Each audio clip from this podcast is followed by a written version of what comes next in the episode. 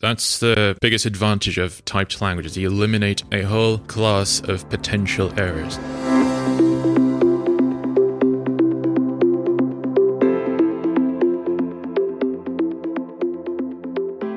Hello, and welcome back to our podcast, Developers Explain the World. Since we also have international employees at Consistec, we had an idea to record an episode in English. So today, our developers, Lucas and Dennis, will explain why you should learn TypeScript. What is TypeScript and what's so special about it?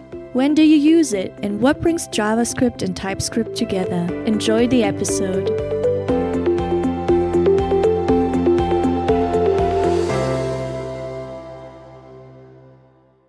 Yeah, welcome to a new podcast episode. You may already know me from previous episodes. My name is Dennis. I'm software developer at Consistec.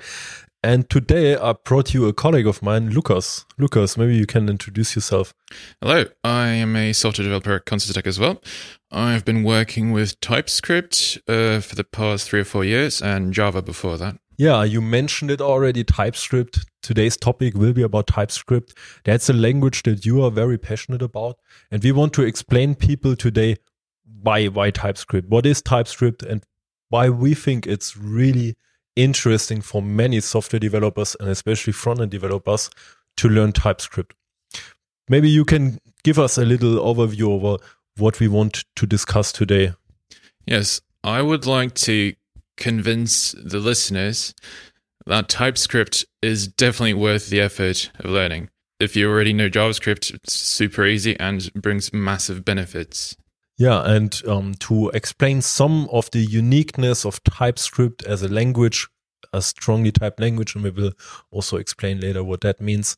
We want to discuss today um, and explain people why it is interesting to invest the time and not only learn JavaScript but also TypeScript. So maybe we start and explain what is TypeScript um, and what what is it compared to, for example, JavaScript.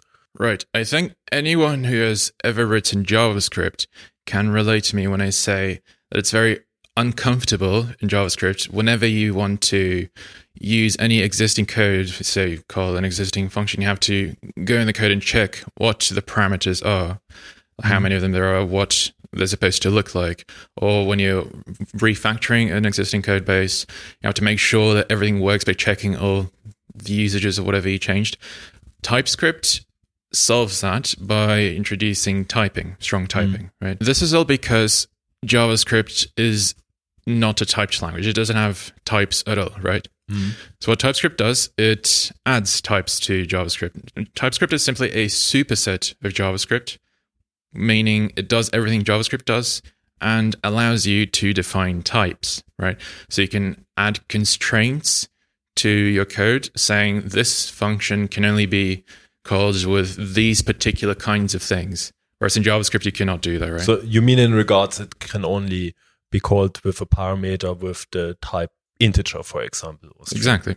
You can define that the function must be called with an object that has these particular fields mm-hmm. right? So you can always immediately see if you see this function you want to use it, what you need to give it. Unlike in JavaScript, you yeah. would have to actually look at the implementation. In JavaScript, you could just fill in anything, and then when the code runs, so at runtime, it, it either works or it doesn't work. So I will just find out later if um, what I wrote actually fits. Right. This means that with TypeScript, you eliminate this entire class of potential sources of mistakes these type related mistakes, you get hinted at them at, at compile time instead of runtime.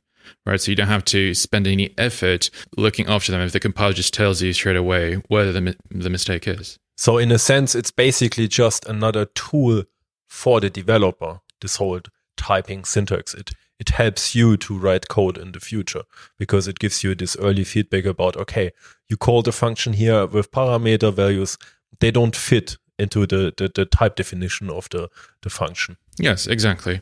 Uh, TypeScript doesn't actually do have any effect on runtime, so it's purely for the developer, right? Allows you to see how things are supposed to be used. Um, maybe you can also explain a bit um, how that works. So everyone heard JavaScript and TypeScript. We all have an idea that it's about front-end development. It's kind of the face of the website. But where does um, TypeScript fit into this whole concept? What what do I do with it? Right. Browsers only run JavaScript, right? That's an undeniable fact. We cannot change that. But if we want to use TypeScript and all its typings, that means we need to transpile TypeScript into JavaScript before we can actually run it in the Yeah. browser. So transpilation um, for our listeners means to um, translate um, from one programming language into another programming language of the same level. So if you have a high level programming language like TypeScript and you transpile into JavaScript, you transpile into a language that has the same uh, level. So it's not a low level programming language like C, for example. Right, you're basically just translating code. And when you're transpiling TypeScript into JavaScript, all of these nice typing features are gone. So the stuff only exists in development time. So we, we basically end up with JavaScript code. Exactly, just pure JavaScript. So it's basically it extends just a JavaScript to um, to some syntax where you can define uh, types, and uh, that's also something that we want to explain now. Um, what is a typing system in a programming language? Um, maybe you c- you can explain in a simple phrase what that actually means. What does it encompass to have a strongly typed language? Right. A strongly typed language is a language where everything you do has to be explicitly allowed by the types that you're using. So a language like JavaScript, you have no types at all. So JavaScript would be a dynamic typed language. We say the types, uh, the type checking happens at runtime and not at compile time, like with the typed language, right? Yes, right. Like in practice, like when you're developing, JavaScript doesn't have any typing at all. You can write anything and right, you don't need to compile it, right? You just find out if it works or not at runtime. Whereas with a compiled language, a strongly typed language like Java, the compiler makes sure that everything you do is actually allowed with the types that you're using. So in practice, this means when I um, open now my IDE or my VS Code and I want to program, when I program a dynamic type language like JavaScript or Python or so, then um, I will just figure out if that what I wrote works, if that object has uh, the method that I called at runtime when I execute uh, the, the code. Uh, whereas when I um, code TypeScript, for example, or Java, which are statically uh, typed languages, I will already figure it out at compile time.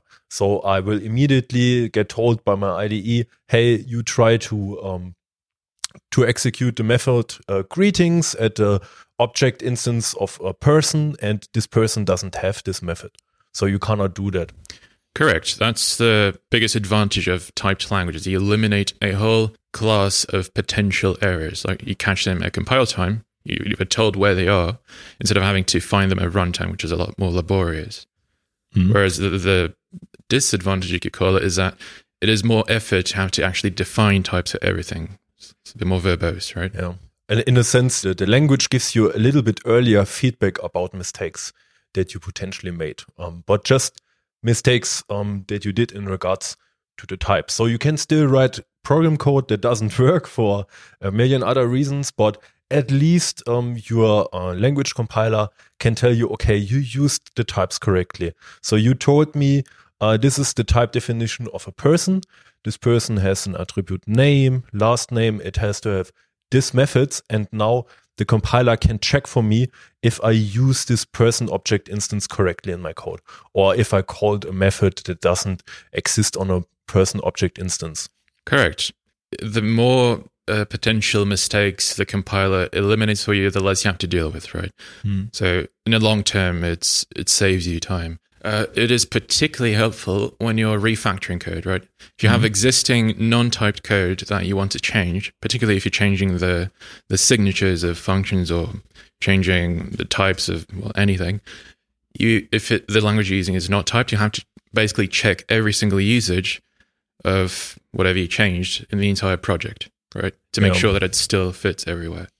Yeah, that's an interesting idea. Another thing that I like about type languages is that it's also partially um, self-documenting.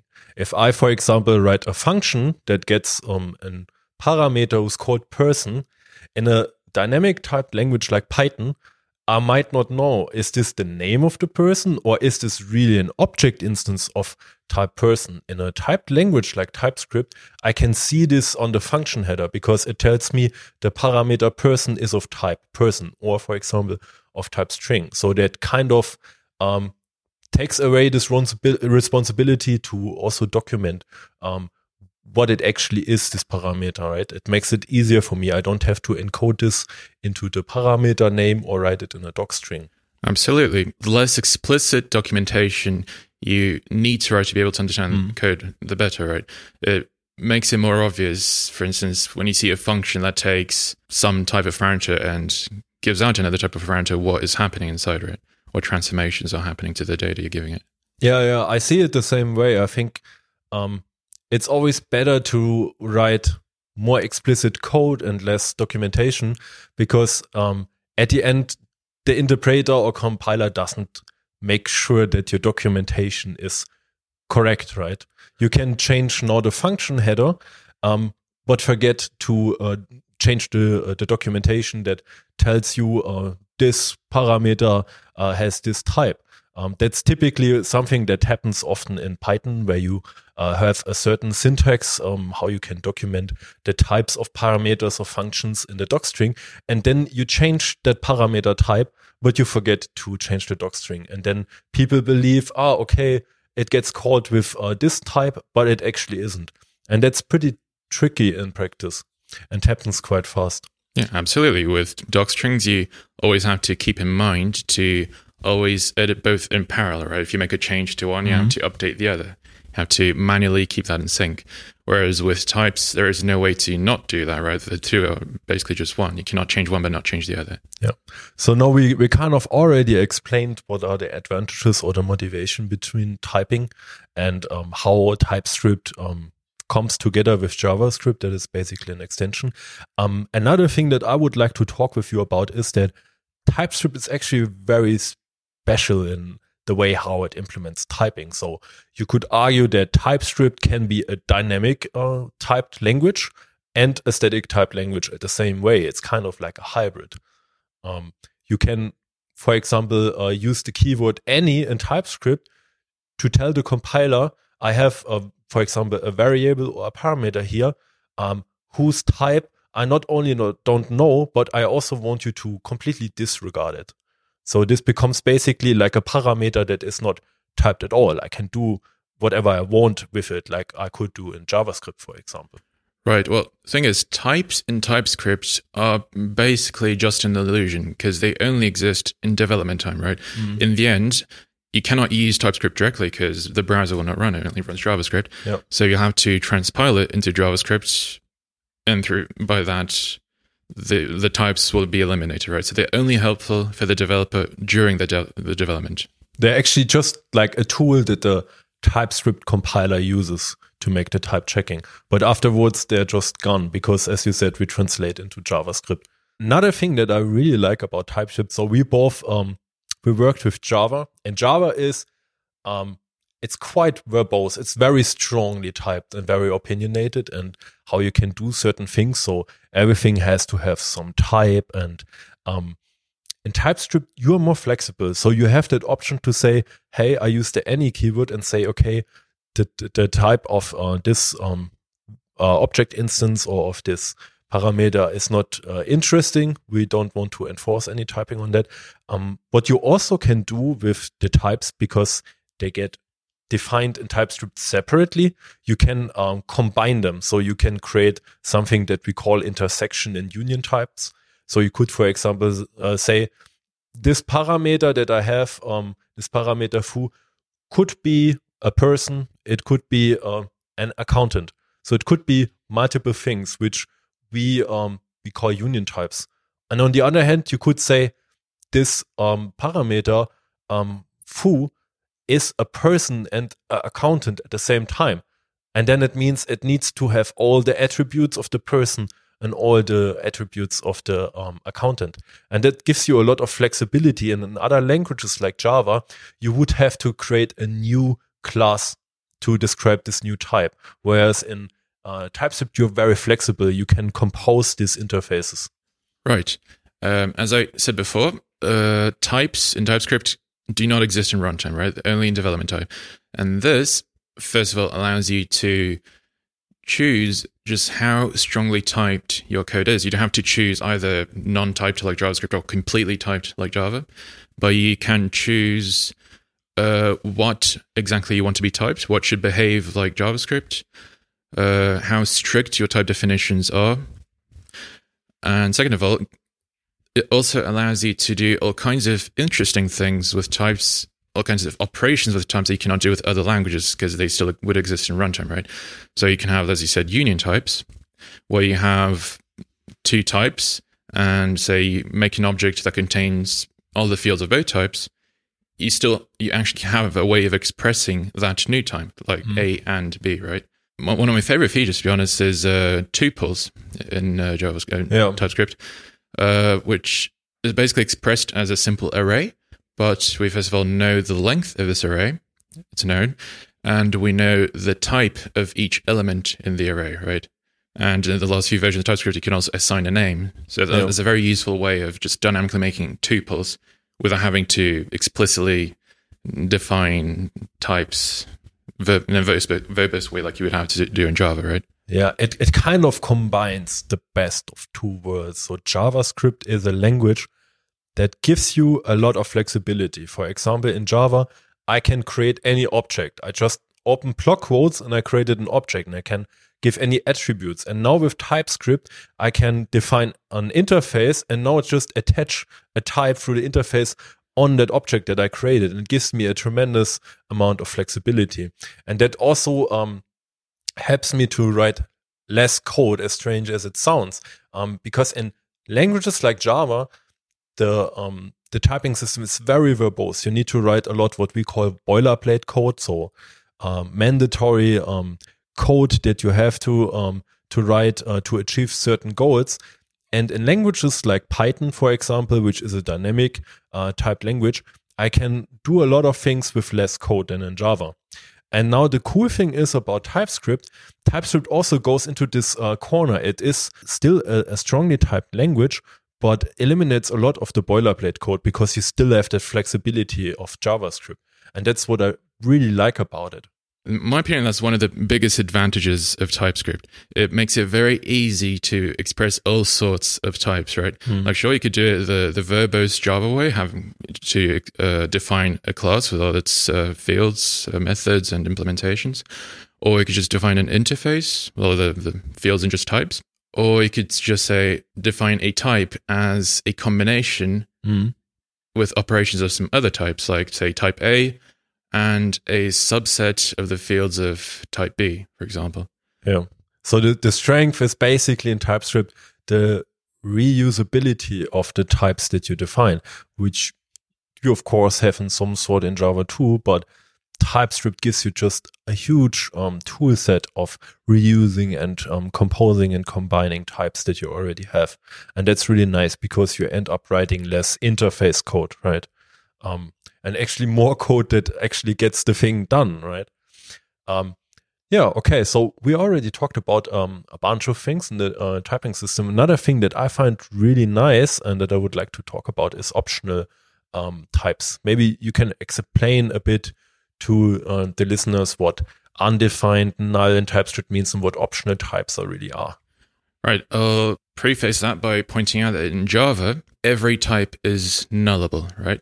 Mm-hmm. If you have a parameter of type foo, you have to actually check, check that that is actually defined and not null, right? Yep. You cannot actually tell the compiler that this is always going to be defined. Whereas in TypeScript, uh, by default, nothing is nullable, right? If you define that a parameter has type X, it's always X, it cannot be null. But you can also define that that type is X or undefined, which means that you can define X if you want, you don't have to. Or you can say it's null, which most people take to mean that it is defined to have no value, right? It's a very subtle uh, difference, but mm. very useful in practice. So you have this um, differentiation. So in Java, um, the null value um, for some object or variable could mean that someone didn't specify a real value, or that the real value is basically the the empty value, the null value. And in TypeScript, um, you separate it. So you have the type undefined, which says, okay, here someone really didn't specify a value for the parameter. And you have the value null, which really says that's the empty value. And that's quite interesting. And it's also interesting how um, TypeScript incorporates that into the language. So you have this question mark operator. So you write a function and you have a parameter foo. And if you put behind the name foo a question mark, you basically told the TypeScript compiler that the value for foo can be a real value or it can be undefined. And that has uh, also implications on your code. Uh, so you can um, select an option in TypeScript that uh, is called strict uh, null checking, uh, which means when you deal with um, parameters or um, variables that can be undefined, you need to explicitly check whether the value is currently undefined when you want to do something with that. And that's really interesting because it eliminates a big problem that we have in programming languages, um, where you get uh, null pointer exceptions because you accessed some value that was uh, null, uh, but you didn't expect it. That's typically happening in Java a lot because um, how rigorous they use the null value for everything. And uh, TypeScript is very explicit and can tell you, okay, here this value can really be undefined. You need to make sure that it's not undefined now.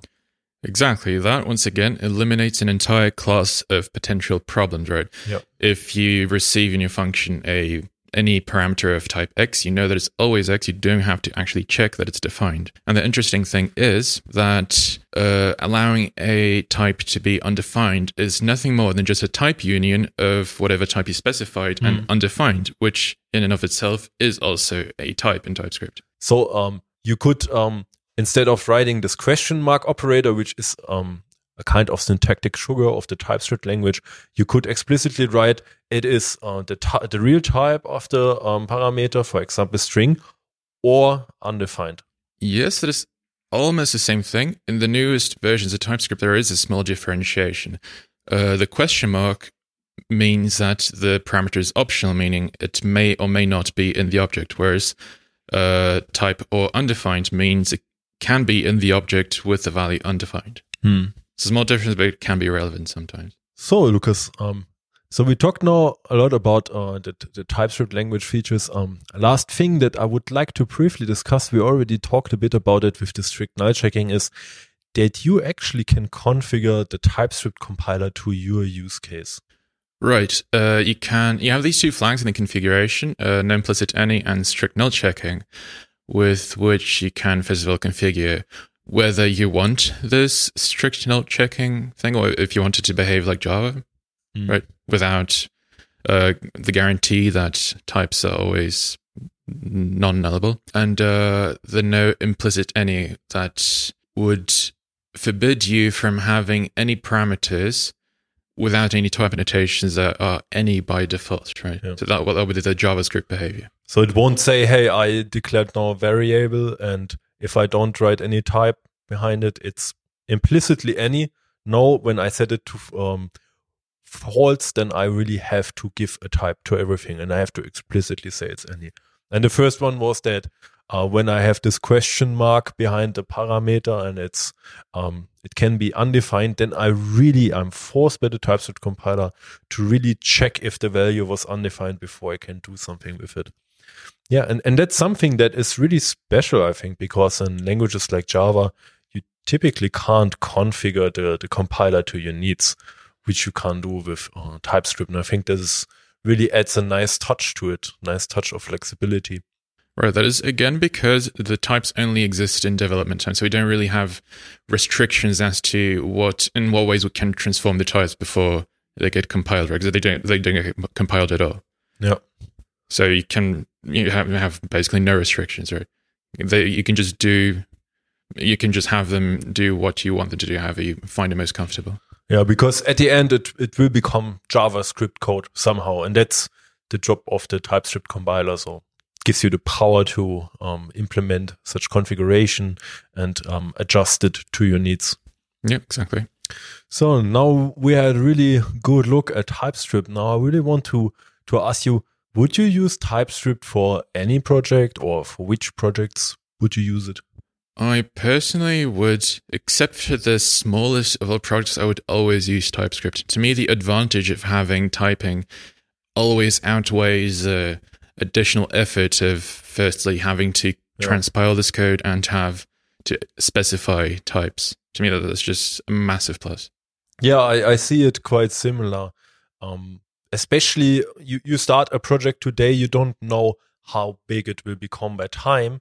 And in the long run, it pays always off to have this type information. It makes uh, working with code in the future easier. And you typically, you know, you just write the code once, but you will have to maintain and work with it ideally forever, or let's see, like a, a couple of years, right? So in the long run, it's like an investment in your um, programming code to use a typed language.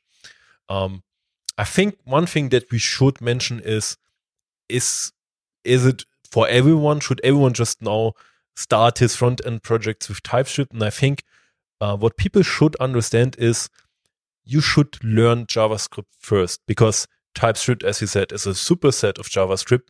Um, so it adds more syntax to JavaScript.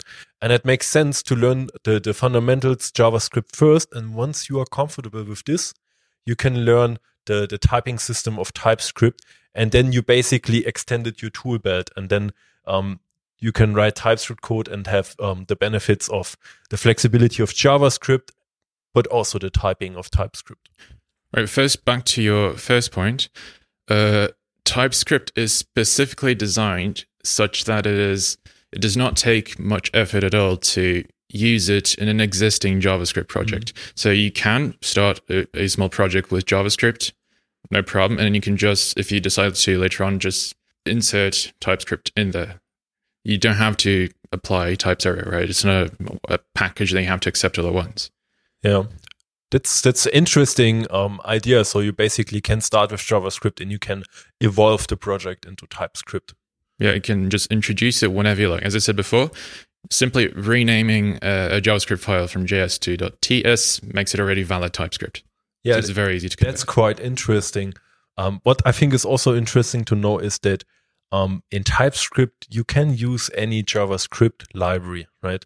So um, you don't have to differentiate between this is a library that's written in TypeScript, this is a library that's written in JavaScript, and I can just use the one in TypeScript. Um, you can use any JavaScript library, which is really powerful because JavaScript is still the standard of front-end development, and there is a lot of open source projects for it.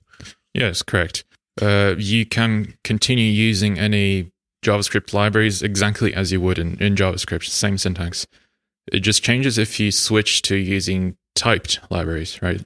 Libraries that have actual published typings file. Then you can actually import the specific exported members from the library.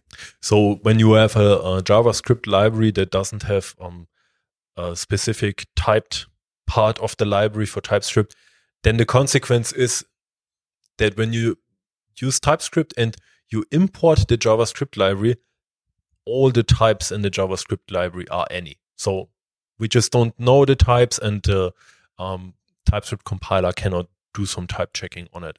But you still can use the libraries, the methods, and everything that's in there. Correct. At that point, it's just simple JavaScript. TypeScript will just do nothing with that. Yeah, but many languages, uh, many libraries nowadays already have this separate um, uh, library with the types for the main project. So you can also have the the real type information when you work with that libraries, and it's also quite easy to generate separately a library with the type information next to an existing JavaScript project already. It is really very flexibly designed how um, it comes together. Well, TypeScript is already very widespread these days. I do not remember the last time I wanted to use a library that did not already have some types for me. But even in this cases, it's pretty trivial to define the types yourself, right? Can you just make a that .dts file with all the types as they are used in the library? Yeah, it was really interesting with you, Lucas. I think we really already, you know, dived quite deep into the the bits of uh, TypeScript, and I think we could give people like some outlook why we at Consistec really appreciate TypeScript and like to use it in our front end projects, and what is actually the benefit um, of using it for us as an organization, but also as developers. Okay, Lucas, we are already at the end of our podcast almost. Maybe you can just summarize for our listeners what we talked to today about. Right. Uh, my conclusion would be uh, if you already know JavaScript, it is definitely worth the effort to learn TypeScript. It offers you huge benefits. It makes development a lot more effortless in many ways, especially when you're refactoring your code, and especially also in in very large code bases where you just cannot keep track of all the types. Mm. Uh, if you don't know JavaScript yet, well, you have to learn TypeScript is basically just an extension of JavaScript, and the extra effort involved in using TypeScript in your project, at least to me personally, is always worth worth it. it comes with the experience. Once you are familiar with the concept of both JavaScript and TypeScript, it becomes quite seamless to write TypeScript. Yeah, it's basically just JavaScript plus plus. Yes. So thank you for being guest on our podcast. Thank you for having me. Goodbye. Goodbye.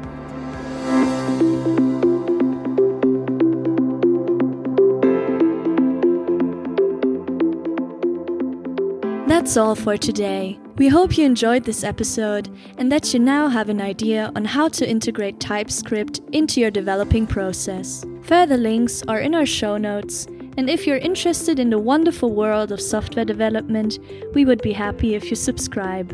We will be back with another interesting topic on June the 2nd. Take care until then, and stay healthy.